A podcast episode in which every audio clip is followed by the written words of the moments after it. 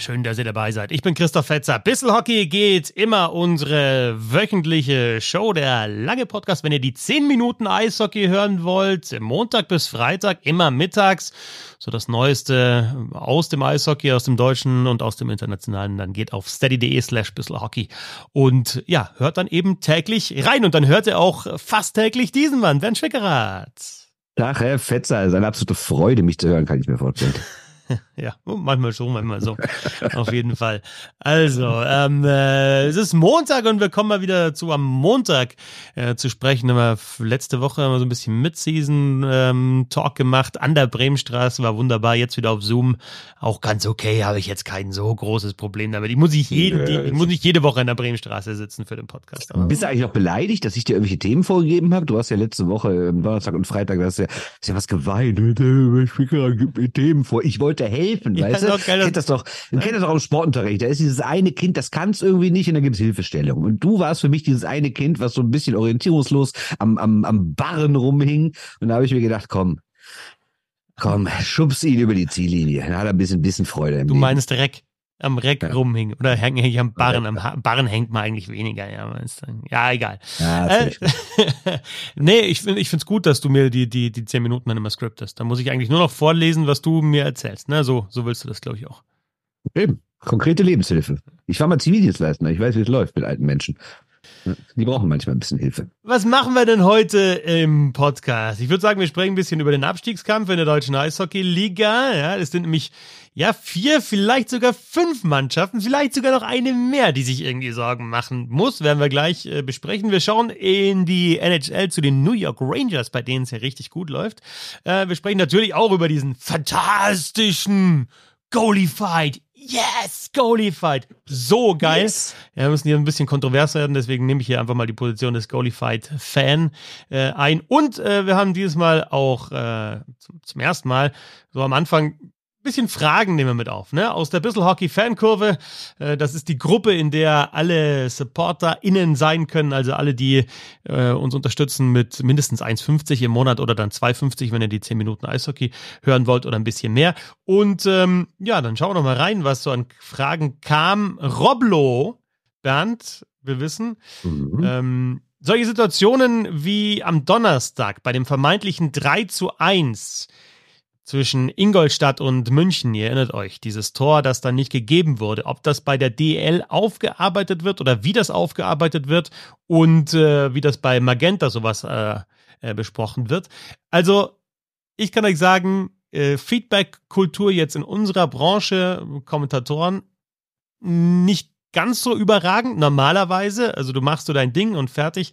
Äh, bei Magenta kann ich sagen, ist es sehr, sehr gut. Also da werden solche Situationen, auch wenn es regeltechnisch mal so was Besonderes ist, normalerweise immer relativ schnell besprochen. Ähm, hat man es richtig aufgelöst, hat man es nicht so richtig aufgelöst, was äh, kann man besser machen? Also da nach vorne auf jeden Fall denken, wie kann man es auch besser dann zeigen und erklären. Und bei der DEL weiß ich das auch, dass es diese Feedback-Kultur gibt und dass normalerweise sofort äh, besprochen wird, was da jetzt schiefgelaufen ist und wie man es besser machen kann. Ich habe nur in den zehn Minuten Eishockey heute ja auch schon ja, kritisiert, dass die Schiedsrichter das nicht klar genug kommunizieren. Und das war aus meiner Sicht dann auch das Problem bei diesem nicht gegebenen Treffer von Stachowiak, dass Gofmann erst angezeigt hat Tor, dann war aber Call on the Ice doch irgendwie Tor, das hat aber keiner mitbekommen und es war auch nicht gut genug kommuniziert.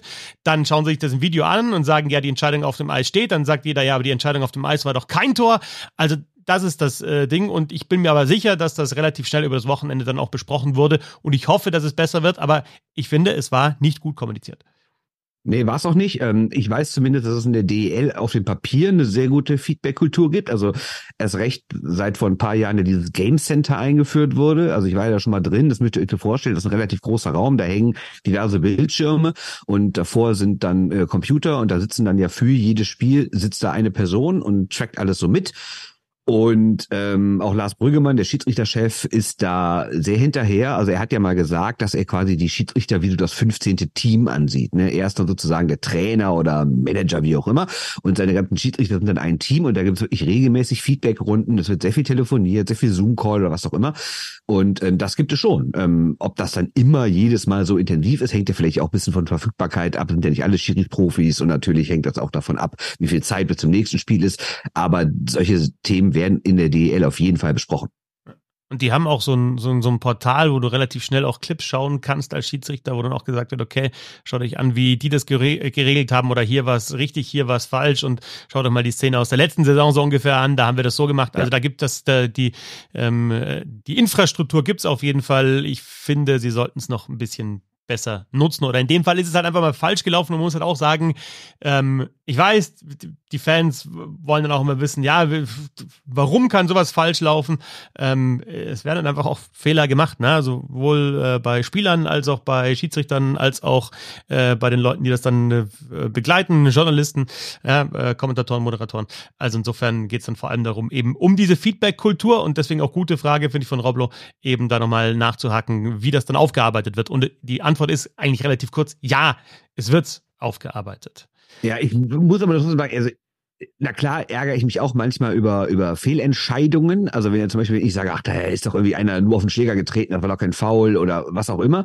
Ich finde, das kann aber leichter passieren. Ich finde, dieser Fehler kann eigentlich nicht passieren, weil es muss doch, die wird es wahrscheinlich auch geben, eine klare Handlungsanweisung. Wenn was Kontroverses ist, ihr zeigt auf Eis ganz klar an, ob Tor oder nicht Tor, dann fahrt ihr bitte zum zum Schiedsrichtertisch, würde man sagen, und sagt das durch. Und im besten Fall, finde ich, sollte das dann über ein lautes Mikro sein, dass auch der Kommentator oder der Stadionsprecher das mitbekommt. Und ich finde, es sollte immer kommuniziert werden, die Entscheidung auf dem Eis ist Tor oder kein Tor. Und jetzt wird geprüft, ob Torhüterbehinderung, ob hoher Stock, ob was auch immer. Ich finde, das ist doch nicht so schwer, mal ganz klar zu sagen, das ist Sache, das wird geprüft. Und am Ende gibt es ein Ergebnis. Und ich finde das nicht so schwer, ehrlich ja. gesagt. Also das könnte man doch häufiger mal ein bisschen transparenter machen. Und da könnte man zum Beispiel, was so, ein, so eine Idee wäre, den Videowürfel noch ein bisschen besser nutzen. Also klar, in der, in der. Den Iserlohn zum Beispiel. In der, was?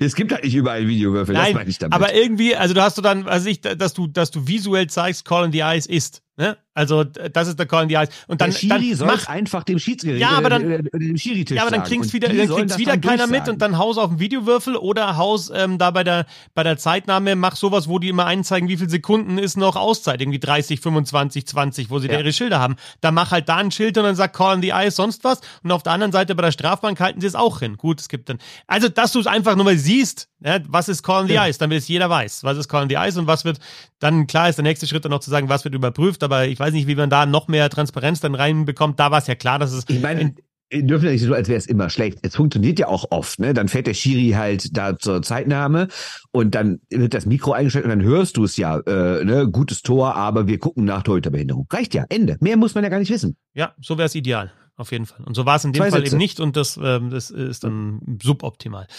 Ähm, die nächste Frage aus der Bissel-Hockey Fankurve, die wir aufgreifen. Äh, Thomas, ähm, äh, es geht um die U20-Weltmeisterschaft. Wie seht ihr die Chancen des deutschen Kaders bei der U20 und wollt ihr da vielleicht noch einen extra Podcast machen? Bernd, sollen wir über die Chancen jetzt sprechen oder sollen wir einfach sagen, wir, wir machen da auf jeden Fall noch was, entweder im Vorfeld oder dann, wenn das Ding läuft?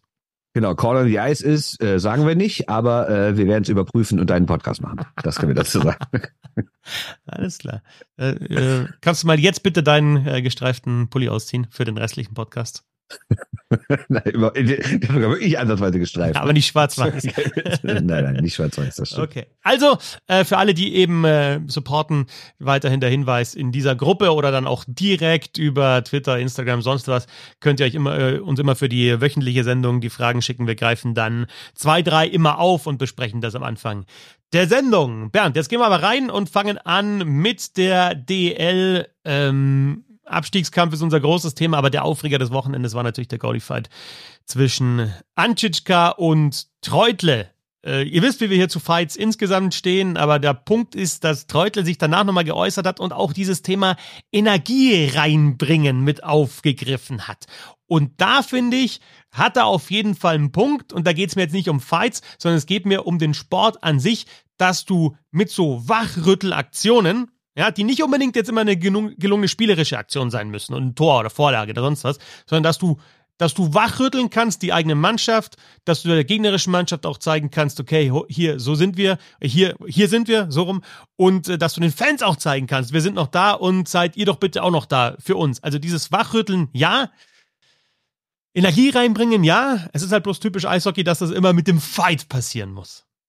Ja, nicht immer. Ich meine, es, gibt ja auch so Szenen wie ein spektakulär geblockter Schuss oder einer in Unterzahl blockt irgendwie drei Schüsse innerhalb von sieben Sekunden oder sowas oder einer fährt einen guten Check und sowas.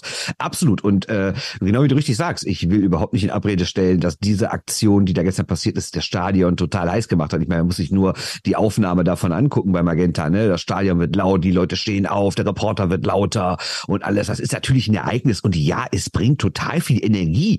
Ne? Und Ihr wisst, wie ich zu Fight stehe, habe ich schon oft genug gesagt, aber mir geht's da ja nicht um den Fight an sich, der ist mir relativ egal. Mir geht's um die Spätfolgen. Ich habe einfach keinen Bock, dass Leute, und da gibt's genug Beispiele, halt so oft vor die, vor die Mappe kriegen, dass das Gehirn weich wird oder, oder, oder dass die irgendwie Gehirnerschütterungen betragen oder dass die Hand brechen oder so. Mir geht's rein um die Verletzungsfolgen. Der Fight an sich, dass das irgendwie entertaining ist, das will nicht mal ich irgendwie in Abrede stellen. Ne? Natürlich, also und auch marketingtechnisch, ne? Guck dir bitte an, sei es der Tweet, sei es bei Instagram oder sowas, ne? Das Ding hat Aufmerksamkeit ohne Ende und er hätte wahrscheinlich das schönste Tor der Saison fallen können. Das hätte außerhalb der Eishockey-Bubble nicht so viele Leute erreicht wie diesen Goalie-Fight, ne? Also Leute, die sich sonst überhaupt nicht mit Eishockey beschäftigen, retweeten das oder teilen das bei Instagram oder liken oder kommentieren oder was auch immer. Das ist riesen Aufmerksamkeit und deshalb äh, so gesehen vom Entertainment her alles gut. Wie gesagt, mir geht's nur um die Langzeitfolgen für die Leute.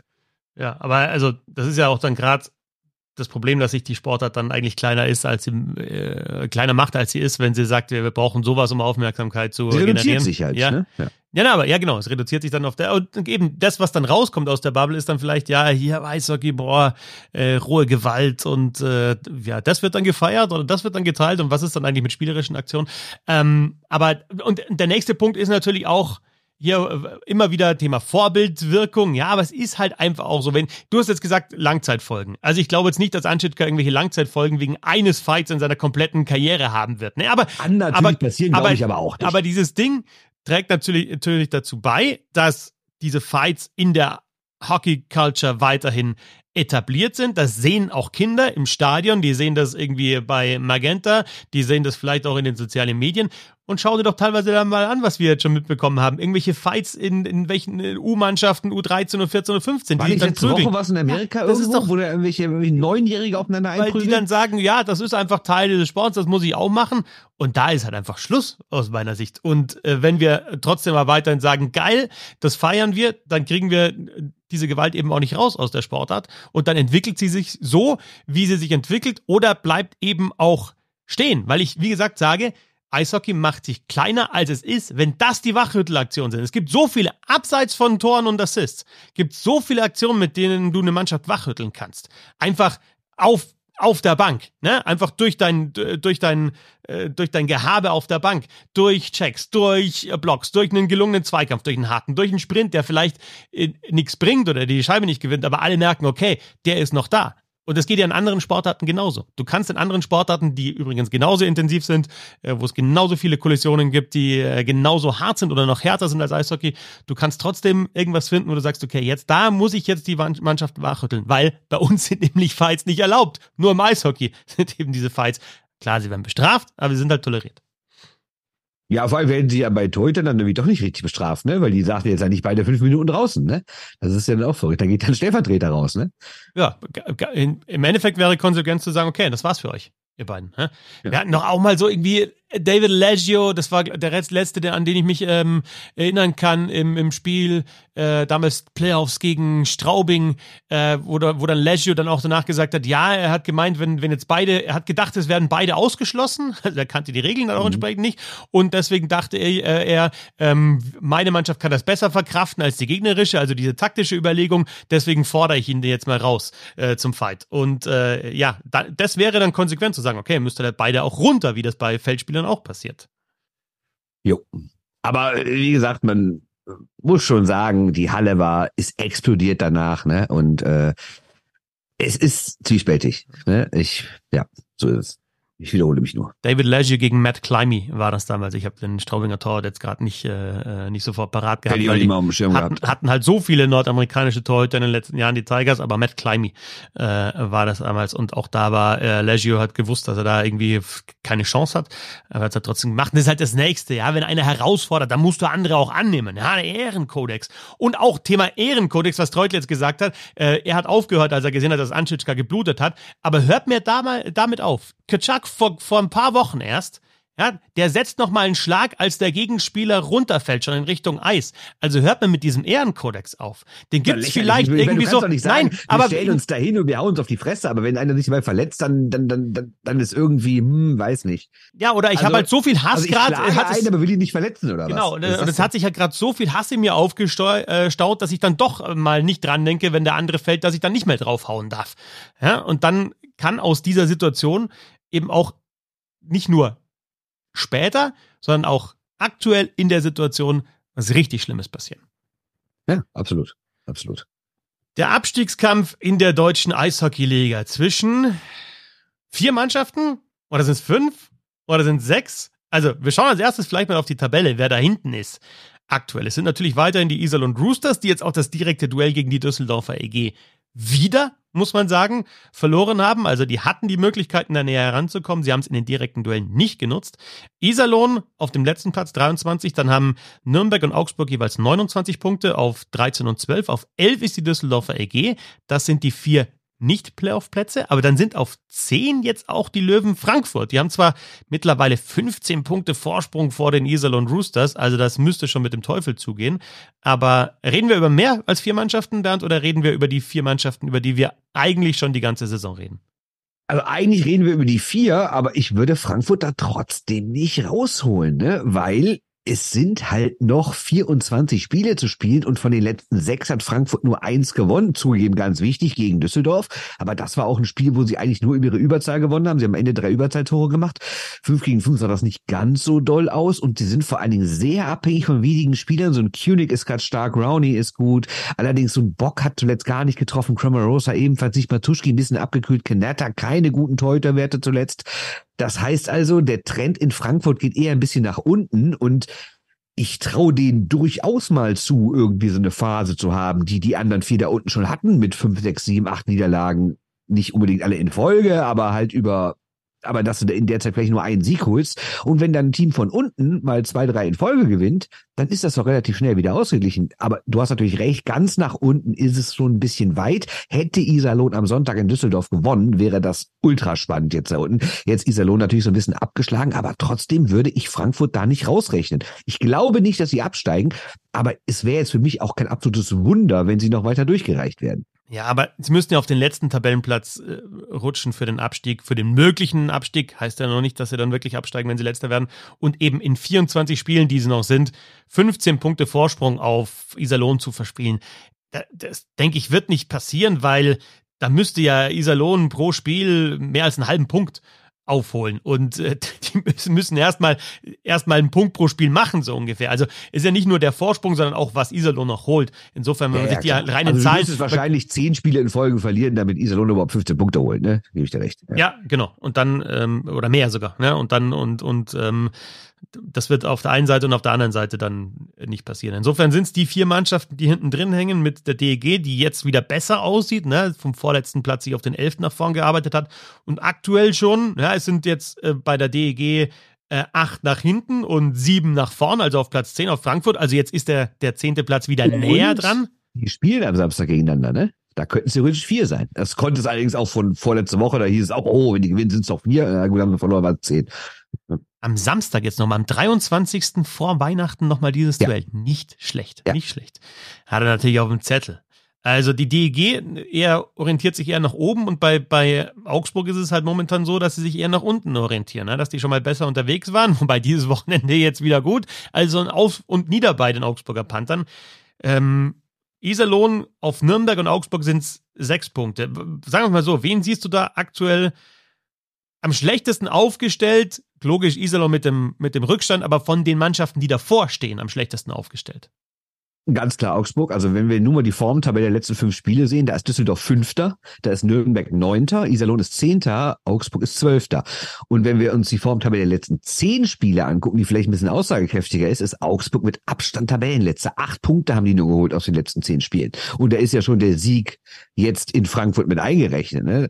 Also der Trend ist nicht unbedingt der Augsburger Freund und ähm, ich sehe jetzt auch nicht unbedingt, dass das in den nächsten Wochen viel, viel besser wird wenn du wiederum Düsseldorf guckst, in den letzten 20 Spielen, ist die hier am Playoff-Platz, wenn die Saison jetzt so 20 Spiele alt wäre. Die, denen hängt halt ihr katastrophaler Saisonstart hinterher.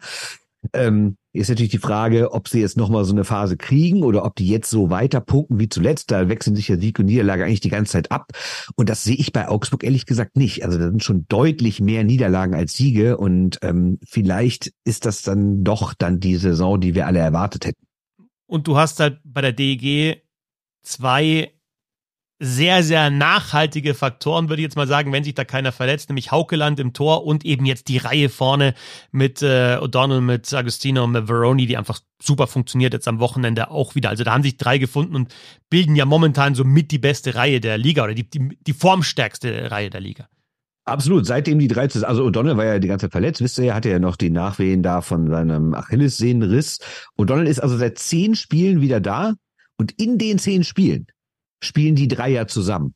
O'Donnell ist Zweiter der Scorerliste, Agostino und Veroni jeweils auf dem geteilten Dritten mit Jan Urbas zusammen. Das heißt, die gehören alle drei zu den Top 5 Scorern der Liga, haben zwölf Punkte gemacht, O'Donnell sechs Tore. Jetzt muss man allerdings auch sagen, dass die natürlich auch sehr viel Eiszeit haben und auch teilweise ein bisschen riskanter spielen. Das kann für Tore sorgen, das kann aber auch, wie am Freitag in Mannheim, für einen entscheidenden Puckverlust sorgen, dann verlierst du das Spiel. Ich will jetzt nicht sagen, dass O'Donnell das Spiel verloren hat, er hat vorher auch getroffen, aber ähm, das offensive Spiel birgt natürlich auch Risiken, muss man klar sagen. Aber ich sage auch, so eine Reihe hat kein anderer da unten. Es hat auch kein anderer so ein Torwart. Äh, Henrik Haukeland ist aktuell wieder äh, statistisch gesehen, wenn wir äh, angucken, im Verhältnis zu den Expected Goals der beste Torwart der Liga. Mehr als 20 weniger kassiert, als er rein statistisch eigentlich müsste. Und das sind natürlich zwei Sachen. Du trägst eigentlich immer mindestens ein Tor und du kassierst dich viel besser. Beispielsweise am Sonntag, da gewinnst du halt 1-0, weil diese eine Reihe trifft und Hauke hinten alles hält. Und das ist halt echt ein Vorteil zu den anderen Teams da unten. Das war dann DEG in a nutshell, was, was sie eben besser, ja, oder was sie an Qualität mehr haben im Vergleich zu Augsburg, Nürnberg und Iserlohn. Und bei den Augsburger Panthern ist es ja schon mal gut, dass die so dastehen, wie sie dastehen, mit mehr als einem Punkt pro Spiel, wenn auch knapp, also 28 Spiele, 29 Punkte, dass die nicht letzter sind zur Hälfte der Saison, weil sie waren in der vergangenen Saison schon abgestiegen, also sie wären abgestiegen, wenn Kassel in der zweiten Liga Meister geworden wäre. Und sie haben lang nicht gewusst, wo sie überhaupt spielen. Und Christoph Kreuzer hat das lang nicht gewusst. Und ich finde weiterhin, dass sie das gut gemacht haben, gut gelöst haben, auch in der Saison jetzt gut reagiert haben auf Verletzungen, äh, auch wirklich Qualität geholt haben. Ähm, in der vergangenen Saison hat er ja gar keiner mehr gescored. Jetzt haben sie Hakulinen als Topscorer bei, bei Augsburg mit fast einen Punkt pro Spiel, 24 in 27. Kajaleinen, das funktioniert. Ähm, Esposito, das funktioniert. Southern, Collins, also alle, die da auf den Top 5 sind, äh, bei, in der Scoreliste bei Augsburg, sind neu gekommen in, im, im Sommer. Und dann haben wir auf sechs mit TJ Trevelyan, äh, ja, eh, eh Wahnsinn, dass der 14 Punkte hat in 23 Spielen, äh, mit, äh, ja, mittlerweile fast 40 Jahren, 39 ist er und wird im März, also in dieser Saison, noch 40. Also, was ich sagen will, die haben diesen Umbruch, den sie machen mussten, weil sie nicht genau wissen, in welcher Liga sie spielen, haben sie gut gelöst. Und insofern äh, ist das schon mal eine Leistung, auf dem Platz zu stehen. Und andererseits muss man aber auch sagen, bei Nürnberg und Iserlohn ist das halt schon wirklich wenig. Bei Nürnberg, die noch in den Playoffs waren oder in der ersten Playoff-Runde in der vergangenen Saison, äh, zwischenzeitlich zeitlich komplette Wurm drin mit neun Niederlagen in Serie und bei Iserlohn eigentlich schon die komplette Saison der Wurm drin. Ja, ich finde aber trotzdem, dass die, wenn du einzelne Spiele siehst, gar nicht so schlimm spielen, immer wie es der Tabellenstand aussagt. Ich fand auch Nürnberg hat am Wochenende in Köln wirklich viele Torchancen gehabt. Ne? Sie nutzen sie halt nicht. Iserlohn hat am Sonntag in Düsseldorf sehr viele Torchancen gehabt, nutzen die. Das ist gerade echt so ein bisschen der Unterschied. Und ich finde bei beiden Teams sind die Torhüter halt nicht so richtig stark. Klar, du hast immer mal ein gutes Spiel bei. Auch können wir auch Frankfurt, äh, können wir auch ähm, Augsburg wieder mit reinnehmen. Zum Beispiel Keller hat am Sonntag in Frankfurt ein gut und super Spiel gemacht, aber davor dann auch mal drei, sechs, vier, fünf Gegentore. Das ist insgesamt einfach zu viel. Und wenn du dann gleichzeitig einen Sturm hast, äh, allein von den Augsburgern, von den letzten zehn Spielen sechsmal maximal zwei Tore. Und das ist einfach zu wenig. Und so sehe ich es halt auch bei den Nürnbergern. Ne? Das ist ähnlich, ehrlich gesagt. Das sind mir, das ist halt die, die schlimme Mischung aus Torhüter, die dir selten mal ein Spiel gewinnen und zu wenig Stürmer. Also du hast auch natürlich Einzelne, genau wie bei den Augsburgern, hast du Einzelne, die Tore schießen. Aber insgesamt ist das zu wenig. Du hast einen Schmölz, du hast einen Gerard, die sind wirklich gut. Und dann fällt es bei Nürnberg schon ziemlich ab. Elis Hede spielt noch eine gute Saison, aber du hast nur einen einzigen, der zweistellig getroffen hat, nach 28 Spielen. Das ist mir zu wenig.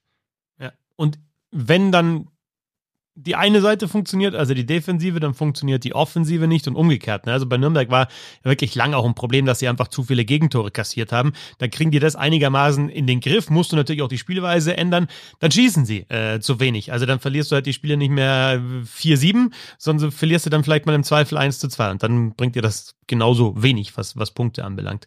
Ähm, ja, also wenn wir nochmal diese Goals, äh, ex, mein Gott, heißt es noch? Goals above expected. So, so sieht's aus. Der Niklas Treute, der schlechteste Torwart der ganzen Liga. Der hat rein statistisch gesehen von den Eishockey-Daten her 16 Tore mehr kassiert, als er von den gegnerischen Chancen her hätte hin müssen. Und Hungerecker ist da ungefähr bei sieben. Das heißt, die Nürnberger haben 22 Tore mehr kassiert, als die Chancen der Gegner hergegeben hätten, wenn wir denn diesen Daten immer so komplett trauen könnten. Ne? Aber tun wir das jetzt mal. Stell dir vor, die hätten diese 22 Tore weniger kassiert. Da hätten sie schon ein paar mehr Punkte, ne? Also, was glaubst du, was passiert? Holt Iserlohn noch auf? Holen die die Nürnberger Eistager noch ein oder die Augsburger Panther oder selbst die Düsseldorfer EG? Rutscht da Frankfurt noch raus? Also ich glaube, Frankfurt, da diskutieren wir eher, ob vielleicht von diesen Mannschaften, also von den dreien DG, Augsburg und Nürnberg noch einer eben in die Top Ten kommt. Wie entwickelt sich das Ganze da hinten? Also ich glaube, die größte Chance hat Düsseldorf weil da sind nicht nur, dass da schon zwei Sachen sind, die funktionieren, sondern da sind ja noch so viele Leute, die einfach mal den nächsten Gang schalten könnten. Gucken wir auf die Abwehr, gucken wir auf jemand wie Philipp Kogula oder wie die Abwehr vor allen Dingen halt sowas wie Akta und Mebus oder äh, nach vorne halt Kogula oder Clark. Wenn die auch noch mal, oder Alexander Blank, wenn die mal anfangen, noch Tore zu schießen, dann wird diese Mannschaft deutlich mehr Spiele gewinnen. Und Andererseits kannst du natürlich sagen, na gut, die sind ja nicht umsonst so schlecht und das kannst du bei jedem Team sagen, wenn die Leute, die jetzt nicht gut sind, besser werden, dann wird's gut.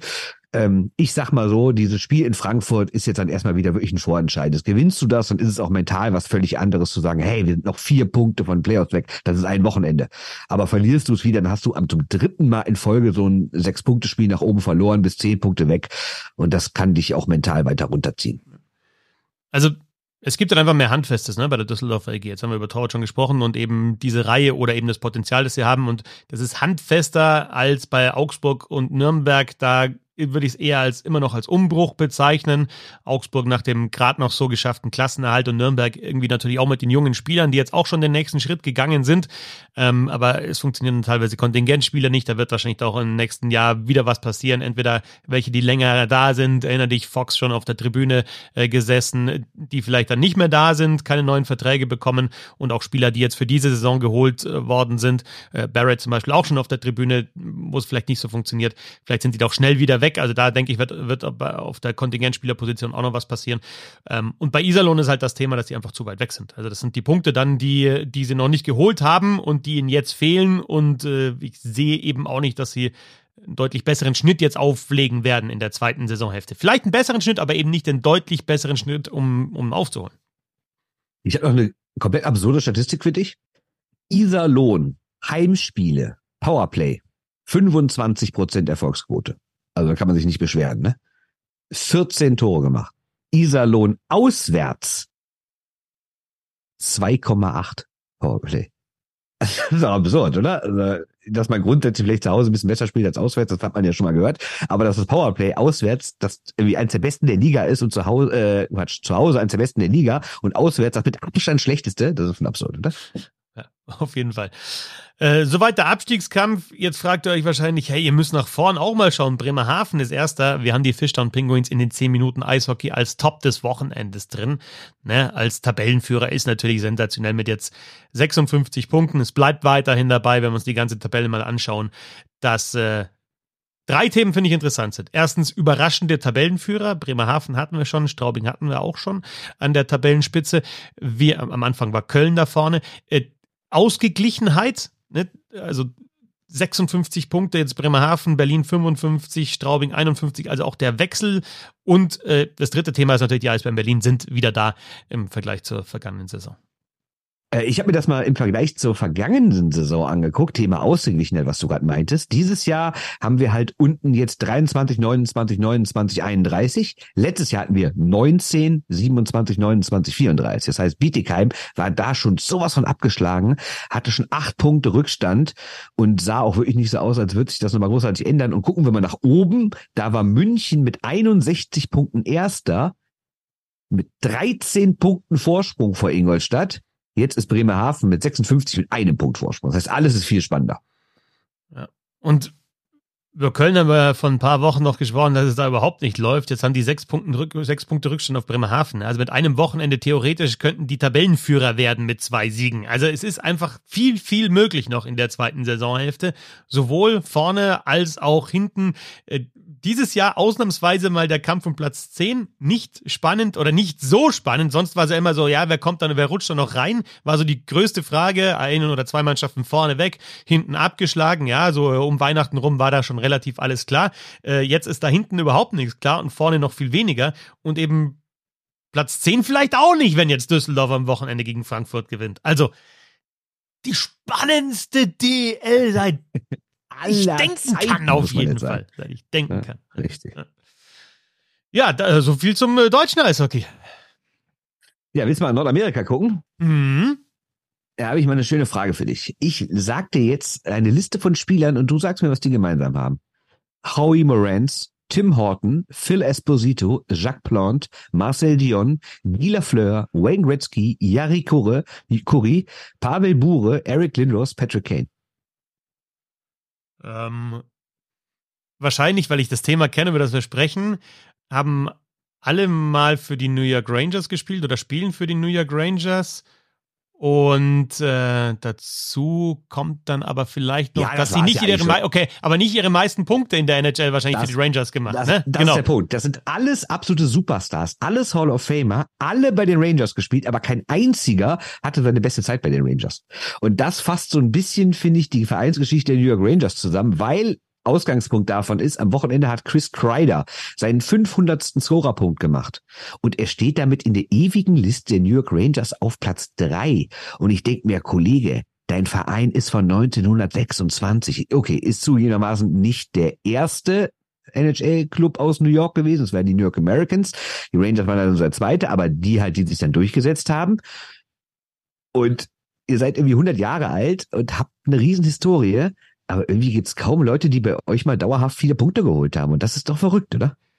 Ja, aber liegt ja auch daran, dass dann vielleicht einfach viele nochmal so, also allein schon das letzte Team, das ein äh, Stanley Cup geholt hat mit 94, wer ist da der Mann? Natürlich, äh, also zwei, drei eigentlich, Richter im Tor, Leach in der Verteidigung, Messier im Sturm. Messier hat aber natürlich die meisten Punkte in seiner erfolgreichsten Zeit für ein anderes Team gehabt. Ja, du hast Gretzky jetzt angesprochen, logisch, aber auch den verbinden wir nicht mit den Rangers in erster Linie, sondern natürlich ja. mit den Oilers. Und Leach war ein Verteidiger. Also was die Punkte anbelangt, ist es dann irgendwie auch verständlich, dass sie dann, und sie waren, also das ist das große Team der 90er, ne? Ähm, und war natürlich einfach eine geile Saison damals mit Messi, der dann äh, äh, angekündigt hat, ja, wir werden das Spiel gewinnen und legt dann einen Hattrick auf und dann äh, natürlich Matto, Matto, Matto und so weiter und so fort. Ähm, aber also wenn wir zurückgehen, waren die Rangers einfach auch die gibt schon lang, sind ein Original Six Team, aber die waren halt einfach auch nicht so erfolgreich. Ne? Zwischen 40 und 94 ja. hatten die keinen Stanley Cup äh, Titel.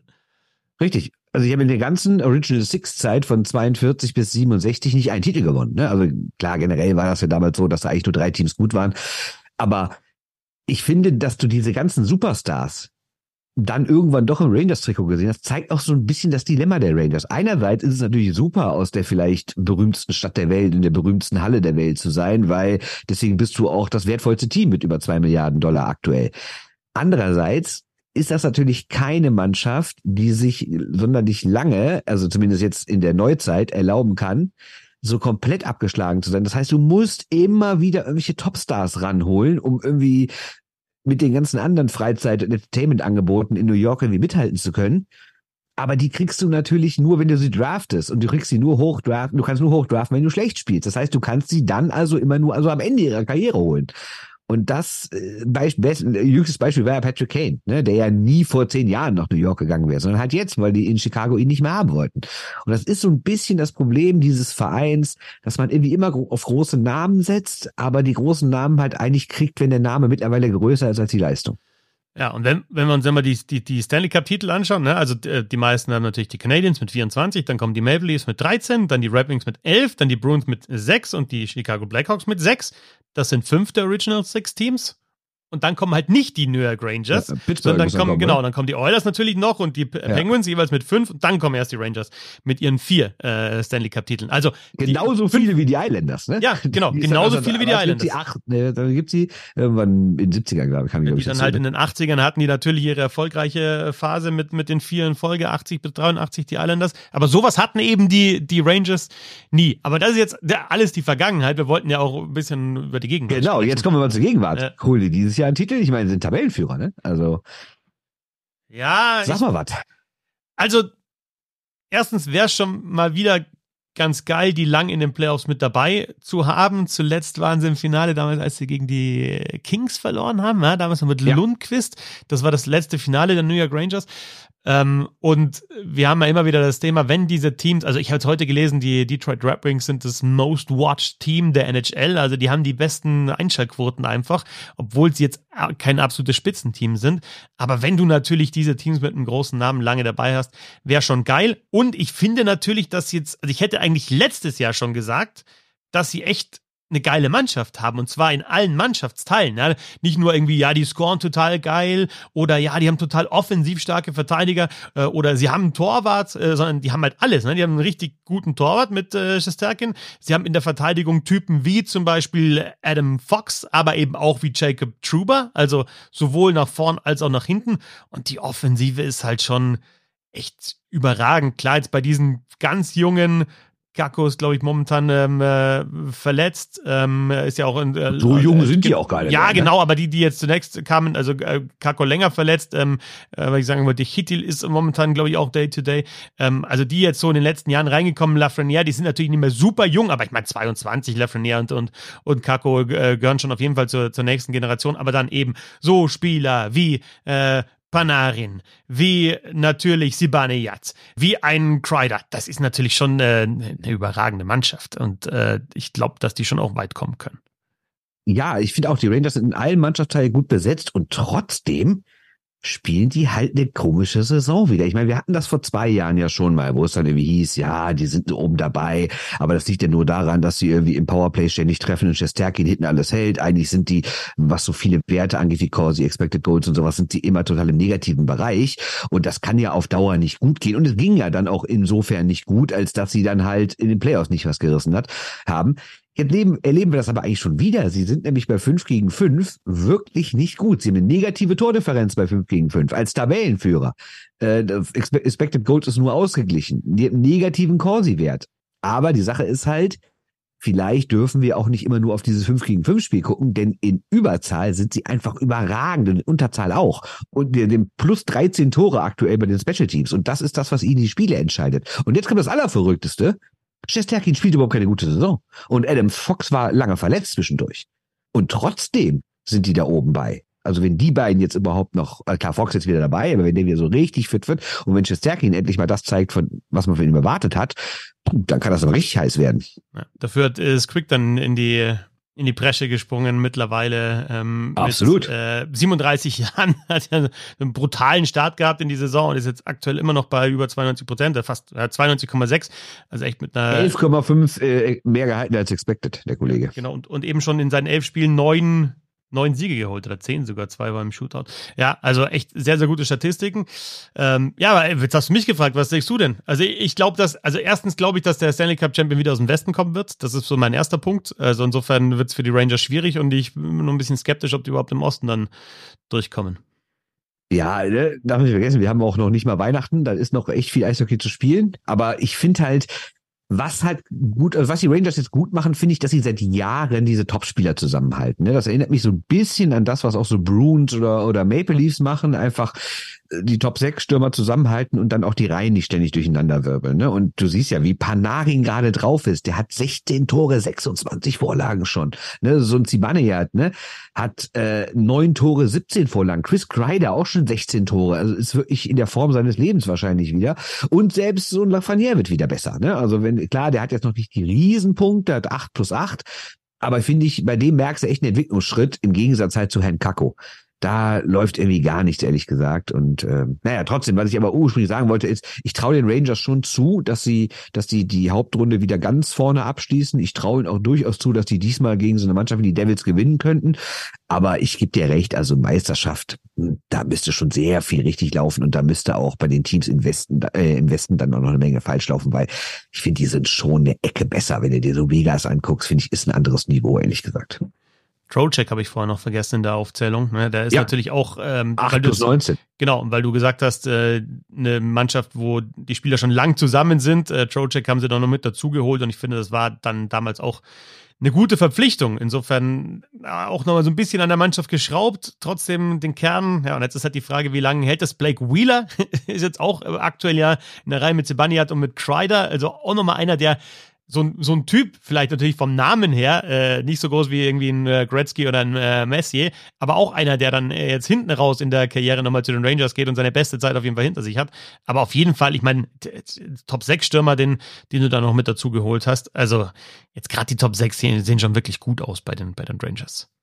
Ja, und die Abwehr ja auch. Also wenn Fox wieder so richtig fit ist, das ist schon einer der besten Verteidiger der Liga. Ne? Und das ist Shesterkin und Quick. Ehrlich gesagt, ich hätte von Quick nicht erwartet, dass er nochmal so zurückkommt, weil ich fand die letzten Jahre in L.A. ja nicht gut. Ich fand auch diesen Kurzausflug nach Vegas jetzt nicht so spektakulär. Aber was der aktuell hält, ist schon krass. Und das ist natürlich genau das, was du brauchst. Ne? Einer deiner Top-Leute, auf die du dich eigentlich verlassen kannst, struggelt so ein bisschen und dann kommt einfach ein anderer und holt die Kohlen aus dem Feuer. Ne? Die New York Rangers große Tradition, äh, überragende Arena, große Namen, die da gespielt haben. Mal schauen, ob sie. Habe ich echt mal, hab ich echt mal erzählt. Ich, ich war ja bei den Rangers. Da habe ich das teuerste Bier meines Lebens getrunken und den teuersten Hotdog meines Lebens gegessen. Insgesamt 37 Euro zu äh, Hotdog und Bier. Fast, fast. Aber äh, das Bier war 0,5 ich meine, das war ehrlich gesagt auch, ne, das war jetzt auch nicht irgendwie ein Krombacher oder so, ne? Sondern das war irgendwie so ein, so, so ein Brooklyn IPA super Bier da irgendwie aus dem Hahn. Was glaubst du, was das gekostet hat? 0,5? Was glaubst du? 18 Dollar. Na, es waren 17. Und dann, äh, da gab es dazu einen Hotdog und der Hotdog war ungefähr so groß wie mein kleiner Finger, also war ehrlich eine Unverschämtheit und der hat dann nochmal 11 Dollar gekostet, glaube ich. Oder was? 10? Ich weiß nicht. Aber war, war schön. Fast 30 Dollar. Aber du wusstest ja vorher, auf was du dich da einlässt. Ja, klar. Denkst du mir. Bernd, vielen Dank. Christoph, vielen Dank. Und euch, danke fürs Zuhören. Denkt an die Hörer. Genau, und schickt gern genau. künftig mehr Fragen rein. Ne? Also wir haben uns überlegt, dass wir euch ein bisschen mehr einbinden und dass wir das generell so immer am Anfang der Sendung machen. Äh, ne? Also zwei, drei Fragen immer, wie du schon mal gesagt hast. Ein, noch ein kleiner Aufruf. Schickt gerne Fragen, die ihr beantwortet haben wollt. So sieht's aus. Eine schöne Eishockeywoche und äh, alles Gute erstmal. Ciao, ciao. Tschö.